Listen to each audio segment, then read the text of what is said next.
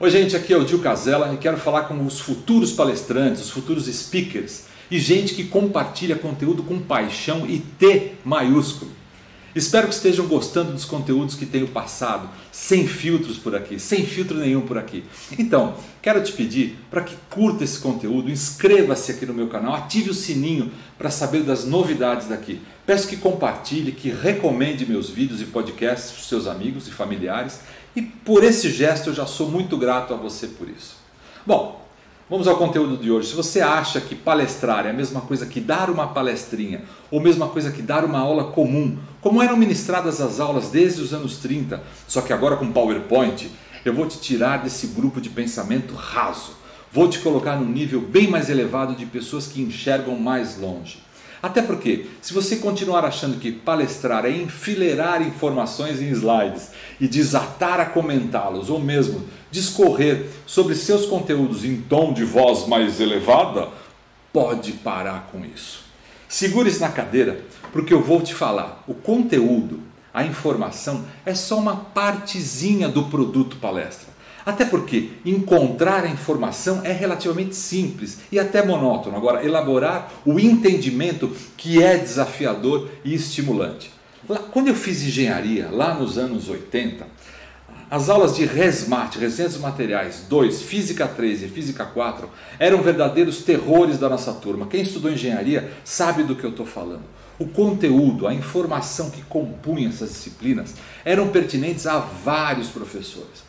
O fato é que dois professores se destacavam e a procura pelas aulas deles, avalanche de alunos que se aglomerava na porta das suas salas, levou a faculdade a transferir essas aulas para os auditórios. Ah, esses auditórios tinham capacidade cinco vezes superior a uma sala de aula normal. E os auditórios lotavam. Era possível ouvir os sons dos ventiladores e mais nada de barulho, lógico, a não ser a voz dos professores com suas deduções, aplicações de fórmulas, interpretações de cases, etc. O zumbido de uma belinha atrapalharia o raciocínio do exército de, de 300 futuros engenheiros.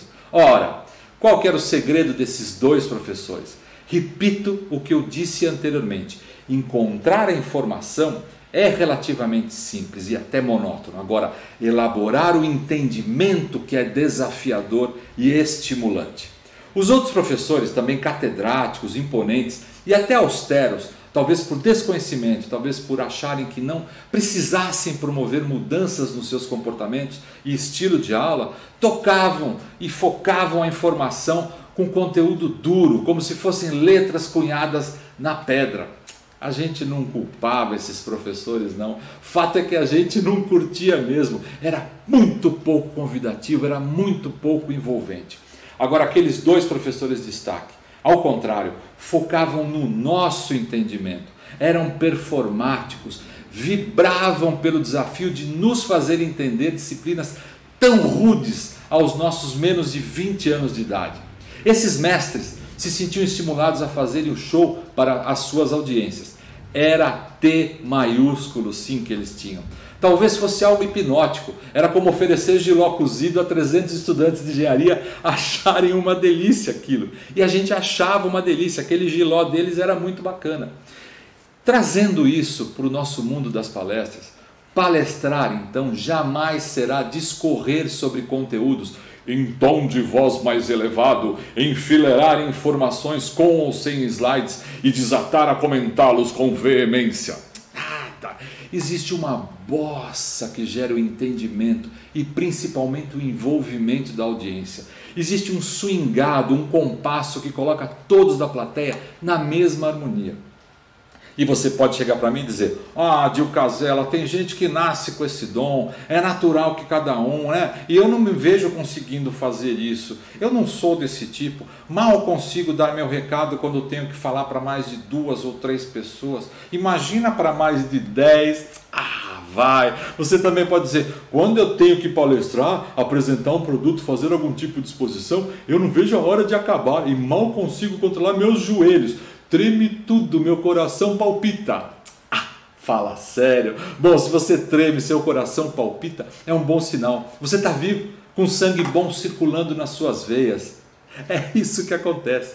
Esses bloqueios de soltura em cena são situações que se supera com técnicas simples, pequenos ajustes, com treino e, lógico, quilometragem rodada. Precisa rodar essa quilometragem, pode acreditar em mim.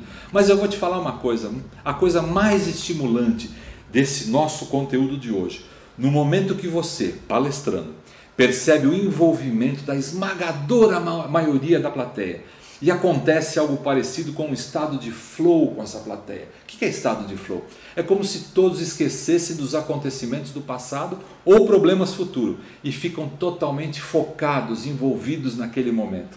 Ah, quando isso acontece, você atingiu clímax de ser palestrante. Seu, seu objetivo foi alcançado como se ganhasse sozinho na mega cena da virada.